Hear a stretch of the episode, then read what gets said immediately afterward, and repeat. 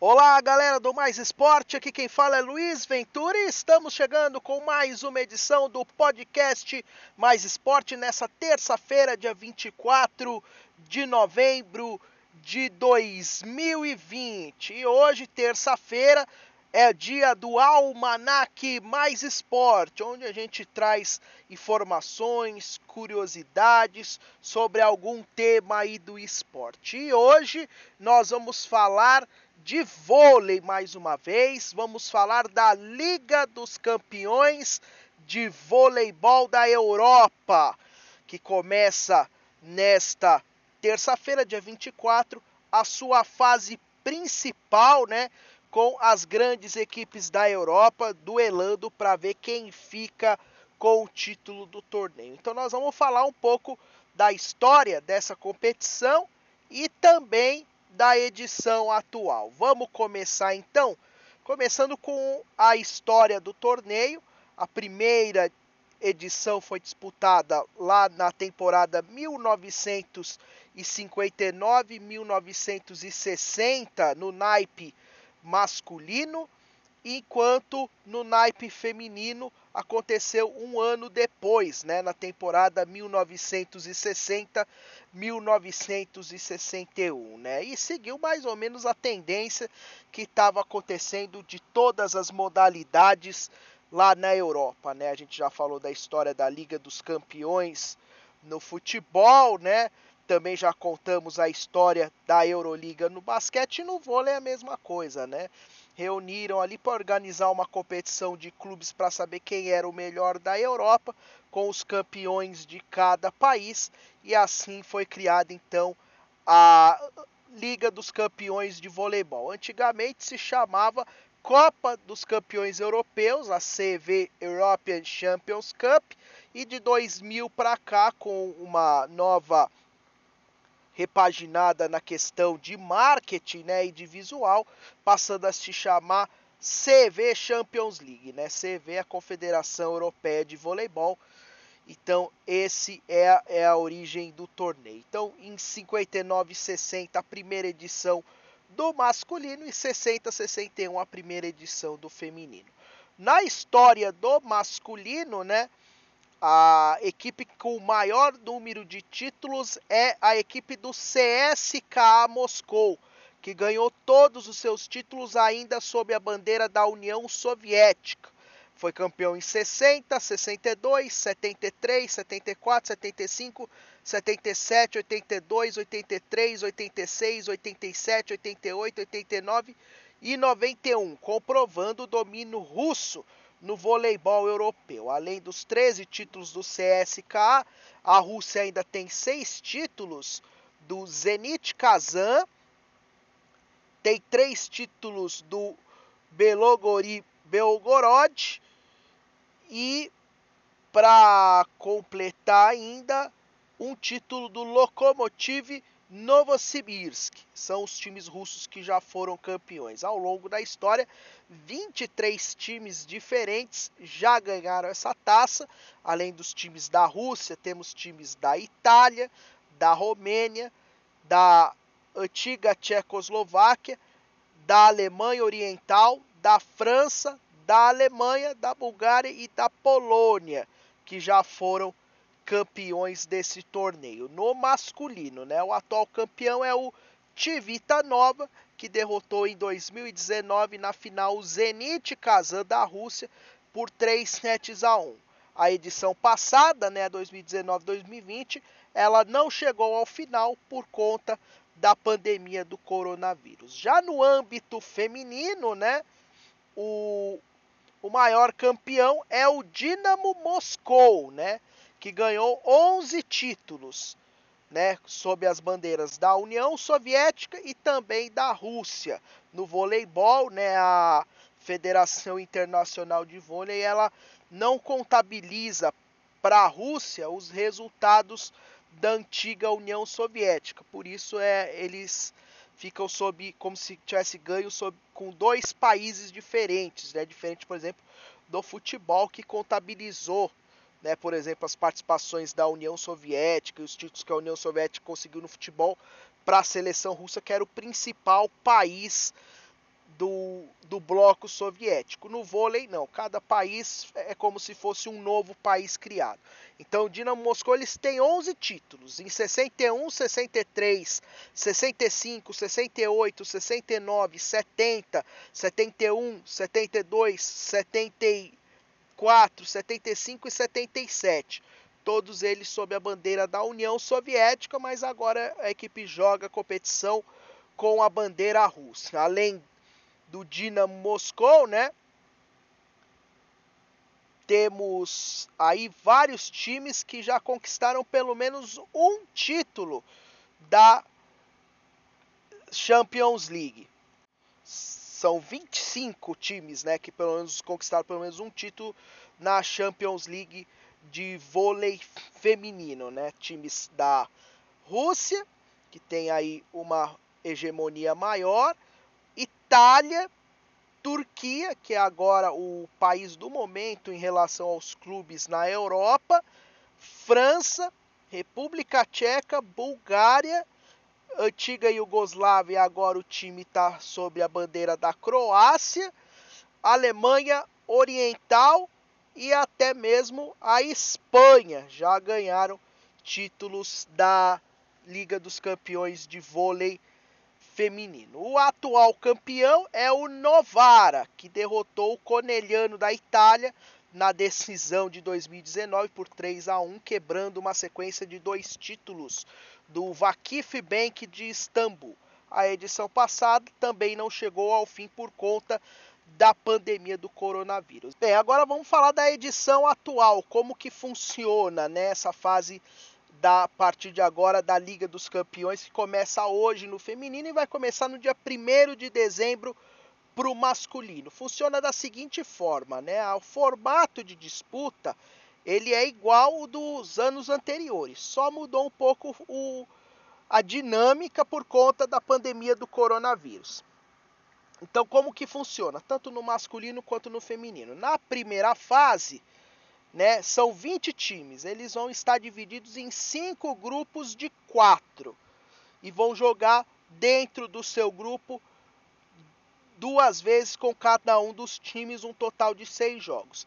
No ano passado, nas edições passadas, esses jogos eram de ida e volta, né? Você jogava contra o meu adversário no seu ginásio e no ginásio do adversário. Agora, por conta da pandemia do coronavírus, né? que está dificultando um pouco aí para todo mundo. E para evitar os deslocamentos, o número de jogos é mantido, só que vai ser realizado em duas sedes fixas. Então são como se fossem dois mini torneios. O primeiro turno é em uma sede e o segundo turno é em outra. Então um dos times do grupo recebe um torneio e o outro time vai receber outro. Então vão ter em cada grupo pelo menos dois times né, que não vão atuar em seu ginásio, pelo menos nesta primeira fase da Liga dos Campeões de, de vôlei. Isso no masculino e também no feminino, né? Aí, ao final desses dois torneios, né, vão se classificar para as quartas de final o campeão de cada grupo, ou seja, cinco times que ganharem os grupos vão para as quartas finais, mais os três melhores segundos colocados, independente do grupo. Então, oito times vão aí para o mata-mata. Aí depois, lá no mata-mata, um sorteio para definir os confrontos.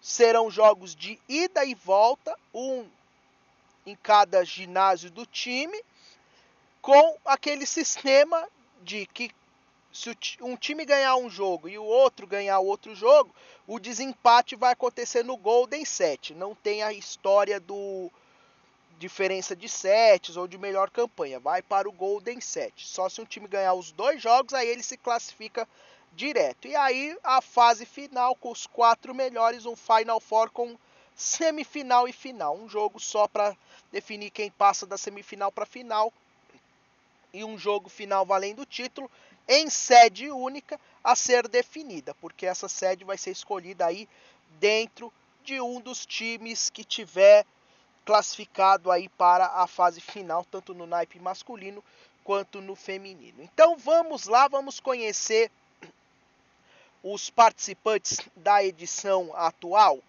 Vamos lá então. No grupo A do masculino, a gente tem as equipes do Fenerbahçe da Turquia, do Kedzierin Kozli da Polônia, o Lindemans Alast da Bélgica e o Skrabel Chatol da Polônia. Nesse grupo, o primeiro torneio vai ser na casa do Kedzierin e o segundo torneio vai ser na casa do Skrabel Chatol. No grupo B, temos as equipes do Arcas Izmir da Turquia, o Civitanova da Itália, o Perugia da Itália e o Tours da França. O primeiro torneio vai ser na casa do Tours e o segundo torneio em Perugia, na Itália. O grupo C tem o Ljubljana da Eslovênia, o Berlin Volleys da Alemanha, o Zenit Kazan da Rússia e o Jastrisbeski Vegel da Polônia primeiro torneio na Alemanha, em Berlim, e o segundo torneio em Kazan, na Rússia. O grupo D tem o Roselar da Bélgica, o Kemerovo da Rússia, o Modena da Itália e o Varsóvia da Polônia. Primeiro torneio na Bélgica, em Roselar, e o segundo torneio em Modena, na Itália. E por fim, o grupo E, com o Karlovasko da República Tcheca, o Novosibirsk da Rússia, o Friedrichshafen da Alemanha e o Trentino da Itália. O primeiro torneio na Itália, em Trentino, e o segundo torneio em, em Friedrichshafen, na Alemanha. A gente lembra que nessa fase, né, as equipes jogam e a pontuação é a seguinte, né? Ganhar por 3 a 0 ou 3 a 1 é 3 pontos para o time que ganhou, 0 para o que perdeu. E se ganhar por 3 a 2, aí o time que ganhou leva só 2 pontos e o time que perdeu 1. Um. Então é, essa é a pontuação dentro do vôlei. Agora no feminino, né, nós temos o, a seguinte formação dos grupos, né? O grupo A, ele tem o Scandite da Itália, o Busto Arcísio também da Itália, o Rizol da Polônia e o Schwerin da Alemanha. O primeiro torneio vai ser Scandite na Itália e o segundo torneio vai ser em Schwerin na, Polo na, na Alemanha. O grupo B tem Corneliano da Itália, Istambul da Turquia, Kanik da Eslovênia e o Nantes da França. O primeiro torneio vai ser na Itália, na casa do Corneliano, na cidade de Villorba. E Nantes recebe o segundo torneio desse grupo. O grupo C tem o Vakif Bank da Turquia, o Lodz da Polônia, o Plovdiv da Bulgária e o Mulhoz da França. Primeiro torneio em Plovdiv na Bulgária e o segundo torneio em Lodz na Polônia. O grupo D tem o Istambul Ekizasibase da Turquia, o Dinamo Moscou da Rússia, o Kaliningrado da Rússia e o Stuttgart da Alemanha. Primeiro torneio em Istambul, na Turquia, e o segundo em Kaliningrado, lá na Rússia.